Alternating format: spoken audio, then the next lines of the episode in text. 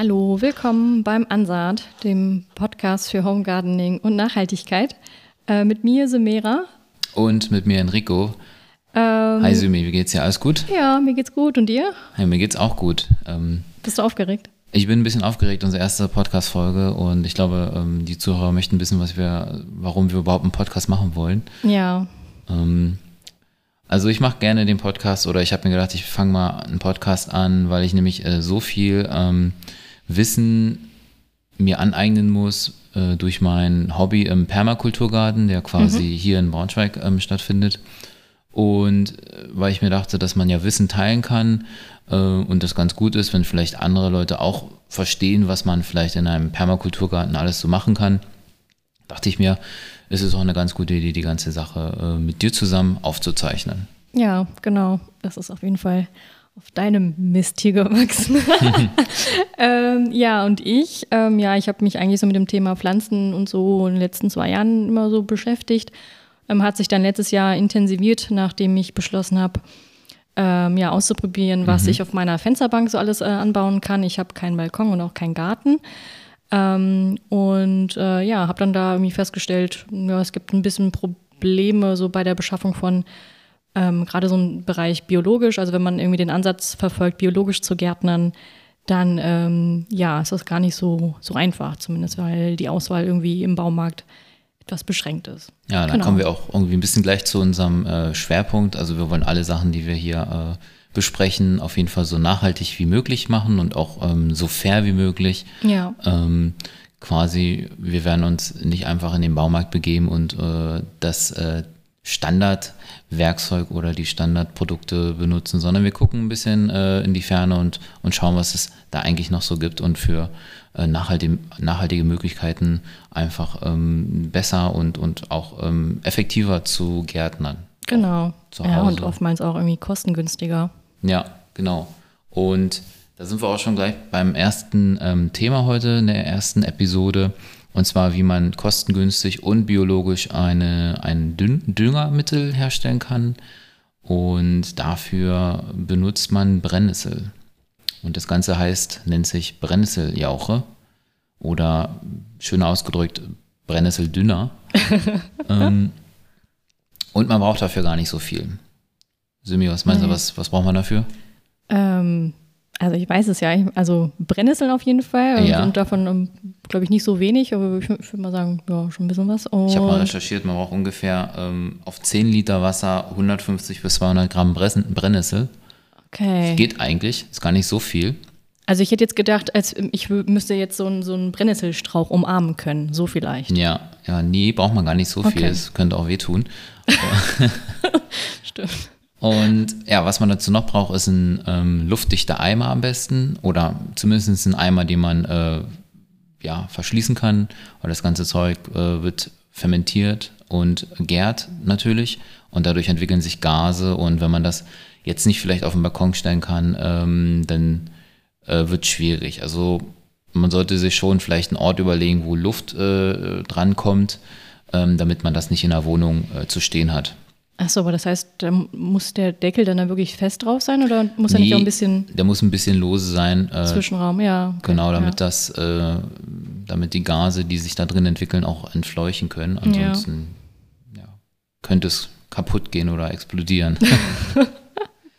genau, also man sammelt quasi ähm, vom Feld oder von der Wiese Brennnessel auf oder von seinem eigenen Garten. Das sollte ja eigentlich zuhauf liegen.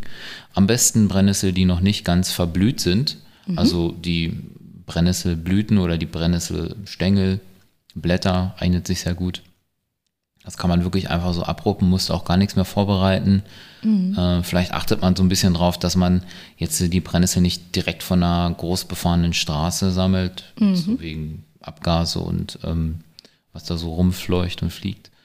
Und dann äh, nimmt man sich einfach, wie gesagt, auf 10 Liter Wasser, 10 Liter Wasser in einen Eimer oder weniger und packt da einfach seine Brennnessel, ähm, taucht die in seinen Eimer ein ja. und lässt sie dann für, für 10 bis 14 Tage ähm, stehen. Und dann wird man eigentlich schon ganz gut merken, ob das jetzt äh, reif ist oder nicht. Es stinkt nämlich ziemlich doll. Und wie sieht es aus? Äh, das sieht ein bisschen aus. Äh, oben bildet sich so eine Art Schaum, so ein bisschen weißer Schaum mhm. und es wird alles sehr, sehr dunkel. Also ich glaube, durch die Blausäure in den Brennnesseln wirkt das eher dunkel. Also es wird nicht grün, wie man sich jetzt wahrscheinlich denken würde, sondern es ist einfach eine schwarze Brühe. Okay, ja. ja. Genau. Und wie man die dann verarbeitet und verteilen kann, das äh, funktioniert am besten, indem man die ganze Sache dann in eine Sprühflasche füllt, umfüllt, mit noch ein bisschen mehr Wasser verdünnt. Oder wenn man äh, tatsächlich mehr Pflanzen auf dem Balkon oder so hat, dann empfiehlt sich tatsächlich äh, immer mal so einen Schluck äh, Brennnesseljauche in die Gießkanne zu tun und das Ganze dann quasi großflächig auf seine Pflanzen zu verteilen. Ja, ja. Und für was, was für Pflanzen das am besten geeignet ist, ähm, ist eigentlich äh, alle Pflanzen, die sehr äh, sehr viel Nährstoffe benötigen, auch ja. über das ganze Jahr. Genau. Das könnten zum Beispiel sein ähm, Tomaten, Zucchini, ähm, Kürbis. Ja, also meistens so die ähm, Pflanzen, die so zu der Gruppe Starkzieher gehören, aber das sind so die Klassiker. Mhm. Gurken, habe ich das schon gesagt? Genau, Gur Gurken fallen da auch mit rein. Ja. Das kann man auch alles an seine, ja. an, auf seine Fensterbank ansehen und äh, aus, ähm, wie sagt man, nicht ausbrüten, sondern äh, wachsen lassen. Ja, ja. Reif werden lassen. Genau. Ja, es ist auf jeden Fall ein super, ein super Dünger. Ja, und ist äh, minimal vom, äh, vom Natur. Äh, ja, weil Brennnessel gibt es überall. Gibt's über, genau, gibt es überall und äh, man weiß auch sofort, was da für Nährstoffe oder halt äh, nicht für ja. chemische Stoffe drin sein, äh, drin sind. Und ja, wie gesagt, äh, ist sehr kostengünstig und man kann es eigentlich fast das ganze Jahr über ähm, ja, betreiben. Also ja. indem man das halt äh, immer mal, wenn es alle wird, äh, sammelt man sich neue Brennnessel und man kann das ganze Zeug ja auch äh, luftdicht nach dem Fermentierungsprozess ähm, einfach ein Gefäß oder in einer Flasche halt aufbewahren und dann in den Wintermonaten ähm, weiter benutzen ne, für ja. seine Pflanzen, die man denn so zu Hause hat. Genau, ja, das ist super. Cool. Super, okay. So, Simi, was hast du uns denn heute äh, für ein Thema mitgebracht? Ja, ich habe ähm, äh, Thema torffreie Blumenerde. Das passt ja auch irgendwie ganz gut so. Ähm, ja, also eigentlich, also ich, wie bin ich eigentlich drauf gekommen? Eigentlich auch nur, ja, wie gesagt, ich hatte ja irgendwie angefangen, letztes Jahr auf meinen Fensterbänken zu gärtnern. Mhm. Und ähm, man. Und kommt, ist es schon erfolgreich? Was sagst du? War das letztes Jahr schon erfolgreich? Ja, schon ziemlich. Also ich ehrlich gesagt habe ich nicht gerechnet, dass ähm, doch so viel funktioniert hat. Ähm, also ich habe Radieschen, Mangold, ähm, Salat, Petersilie ausgesät. Mhm. Tatsächlich auch alles in so einem 80er ähm, Balkonkasten. Ähm, also ich habe sehr breite Fensterbänke zum Glück und auch sehr tief. Da kann ich mhm. zum Glück so irgendwie so einen Kasten hinstellen. Nicht schlecht. Und das meiste ist ziemlich gut geglückt. Ich hatte ja auch mal so irgendwie komische, weiß ich nicht, Insekten oder mhm. so. Ähm, aber das ja. sind dann ja auch Themen, die wir später äh, in weiteren Episoden bestimmt mit euch nochmal besprechen wollen. Genau. Was macht man gegen Mehltau, so der Klassiker und ja, also Insektenbefall. Ja, und ähm, ja, und dann hatte ich halt erstmal geguckt, okay, ja, wo kriege ich halt irgendwie Erde her? Und mhm. natürlich geht man irgendwie standardmäßig, bin ich dann irgendwie zum Baumarkt gefahren und ähm, habe mich aber davor natürlich irgendwie nochmal schlau gemacht, ähm, ja, worauf man denn achten sollte, wenn man wirklich einen Anspruch hat, irgendwie biologisch zu gärtnern. Und da kommt man dann eben auf das Thema, ja, torffreie Erde. Und ähm, ja, also war ich dann, wusste ich dann, okay, ich brauche irgendwie torffreie Erde und ähm, ja, war dann irgendwie echt ja, sehr enttäuscht, so, mhm. weil ähm, es gab irgendwie. Also uns kurz mal erzählen, was ist denn eigentlich das Problem an Torf? Ähm, ja, Torf, ähm, also Torf ist halt irgendwie so ein, ähm, ja, so ein organisches Mittel, was halt irgendwie abgebaut wird in Mooren. Ähm, mhm. Also Moore sind ja solche Gewässer. Mhm. Also ich weiß noch. Feuchtgebiete. Genau, so Feuchtgebiete. Ja. Also wir hatten das auch mal in der Schule, weiß ich, äh, da sind wir, ähm, hatten wir mal so einen Ausflug gemacht, so einem Moor und haben dann solche Wasserwerte entnommen und oder mussten dann Wasserproben machen. Aber genau, da äh, kommt halt, da kommt Torf her. Ähm, Das Ding ist aber, um eben an diesem Torf, an dieses Torf ranzukommen, müssen, müssen diese Moore ähm, trockengelegt werden. Mhm. Das heißt, die werden halt wirklich zerstört. Ja. Und Moore leisten einen unglaublich großen Beitrag zum Klimaschutz. Sie speichern Mhm. Absolut. sehr, sehr viel CO2.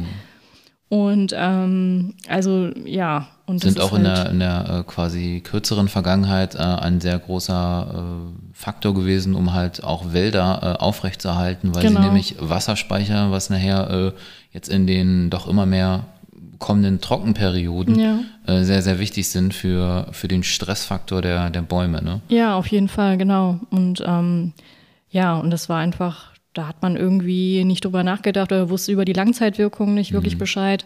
Aber mittlerweile ist man sich da sicher und es ist ähm, wirklich, ja, eigentlich hat sich dieser, ist das Image schon relativ weit verbreitet. Das Problem ist halt nur, dass Hobbygärtner immer noch jedes Jahr zwei Millionen Kubikmeter Torferde raustragen in ihre Gärten. Ähm, das ist halt immer noch viel. Und deswegen, ähm, ja, also ist es da wirklich wichtig zu gucken, dass man möglichst torffreie Erde kauft ähm, oder Torf reduziert. Auf was für gibt es da irgendwie, äh, wie zum Beispiel bei äh, Lebensmittelprodukten, irgendwelche Logos oder äh, Zertifikate, wo man darauf achten kann und irgendwie sicher sein kann, dass das vielleicht eine Nee. äh, Blumenerde ist, die.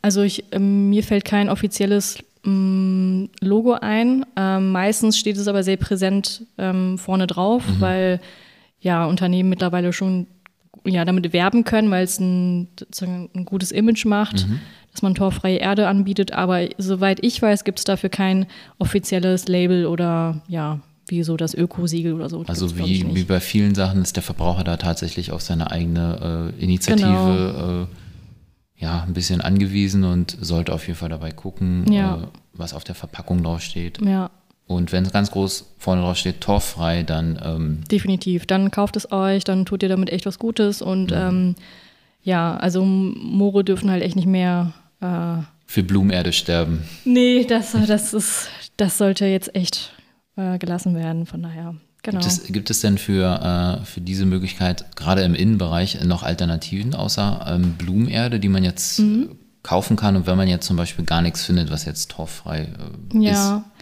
Also ja, gibt es. Also der einzige, also der Zweck, den Torf ja hatte, war eigentlich, äh, also Torf ist äh, ja sehr weich, fluffig, äh, macht die Erde ein bisschen lockerer, aber speichert auch ganz gut ähm, Wasser. Und alternativ wäre, also gibt es jetzt zurzeit eben Kokoserde ähm, aus Kokosfasern. Ähm, ja, die kommen aus einem, das sind glaube ich so Zwischenschnitte von der Kokosmilchherstellung ähm, aus Sri Lanka, also meistens kommen die dort her. Und ähm, das ist eigentlich für mich auch der einzige mh, große Kritikpunkt. Das heißt, also die Kokoserde wird halt, ja, hat halt lange, einen langen Transportweg. Ähm, aber an sich ist, wäre es eigentlich eine ziemlich gute Alternative. Es hat sich auch schon mh, ja, gut. Ähm, Man es ist schon sieht sehr es immer mehr, geworden. genau. Ja, genau. Also man sieht es eigentlich schon immer mehr. Es gibt auch diese Quelltabs und Ich glaube, gerade diese Quelltabs haben halt irgendwie auch den Vorteil, dass man da Ja. kein Wasser transportiert, sondern ähm, Genau. nur diese reinen Zellulose mit, ähm, ja. Ja. weiß nicht, Nährstoffen, die dann da noch äh, vorhanden sind in der. Ja, also Kokoserde an sich ist sehr nährstoffarm, deswegen Ah, okay. Mm. eignet sie sich super für die Anzucht. Also da finde ich das auch völlig in Ordnung, wenn man da irgendwie diese Quelltabs benutzt Mhm. und ähm, weil die halt schön nährstoffarm ist und ähm, für die Anzucht ist es halt sehr, sehr wichtig, ähm, dass man nicht eine überdüngte Erde hat. Und deswegen ist es da geeignet. Aber ich würde halt, also ich persönlich würde halt jetzt nicht für meine Töpfe oder für meinen Balkonkasten nur Kokoserde verwenden. Mhm. Weil abgesehen davon würde sie auch sehr, sehr schnell austrocknen, weil ja, Sie hält kein Wasser so. Genau, also Mhm. sie trocknet halt schneller aus. Und ähm, ja, ich glaube, das muss man halt so ein bisschen für sich entscheiden. Und ähm, ja, für. Vielleicht- die Anzucht ist es okay, Das sagen. ist äh, nochmal ein gutes Thema für später, wie man eigentlich seine Erde richtig gut äh, vorbereitet Ja. und herstellt und äh, Ja, was man da so machen kann, von der Anzucht bis hin zum, ich pflanze das jetzt alles in den Topf. genau, ja. Sehr schön. Also Leute, ähm, achtet darauf, versucht äh, torffreie Erde zu kaufen und ähm, Ja, habt Spaß beim Töpfern.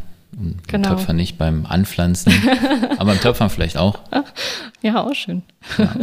genau. Ja, dann. Bäumi, hat Spaß gemacht, oder? Ja, hat mir auch sehr viel Spaß gemacht, äh, Symera, ähm, unsere erste Podcast-Folge. Ähm, ich hoffe, Yay. wir haben nicht zu viel äh, Füllwörter benutzt oder sind ins, ins Stocken gekommen. Ja, Ähm, ja, wenn euch das äh, gefallen hat, dann ähm, achtet in eurem Podcast, ähm, Podcast Publisher oder auf Spotify oder auf iTunes, äh, wann unsere nächste Folge kommt. Äh, wir versuchen auf jeden Fall in der Zukunft ähm, ja, einmal in der Woche eine Ja. Folge herauszubringen und schauen dann einfach mal bis zum Sommer hin, wie gut das alles funktioniert. Und wenn der Anklang natürlich größer ist, dann überlegen wir uns was.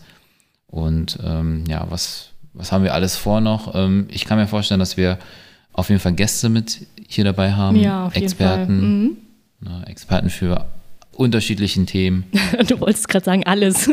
Experten nicht für alles, auf jeden Fall äh, Experten für ähm, Nachhaltigkeitsgedanken äh, Ja. und, was ich auch sehr spannend finde, äh, Experten für gerade äh, diese Symbiose zwischen ähm, Pflanzen, die Mhm. miteinander äh, quasi funktionieren, indem man sie einfach zusammenstellt und dadurch sich gegenseitig schützen. ja, Ne? super spannend. Der Gedanke Ja. quasi Permakultur, aus dem der Genau. äh, ganze Gedanke kommt, was man vielleicht heutzutage auf jeden Fall wieder ähm, etablieren sollte und ja, da Ja. gesunde Pflanzen auf dem Balkon, auf der Fensterbank oder im Genau. Garten zu haben. Ja. So, Schön. Dann Ja, dann machen wir hier, machen wir Schluss. machen wir Schluss. Okay. Tschüss. Ciao.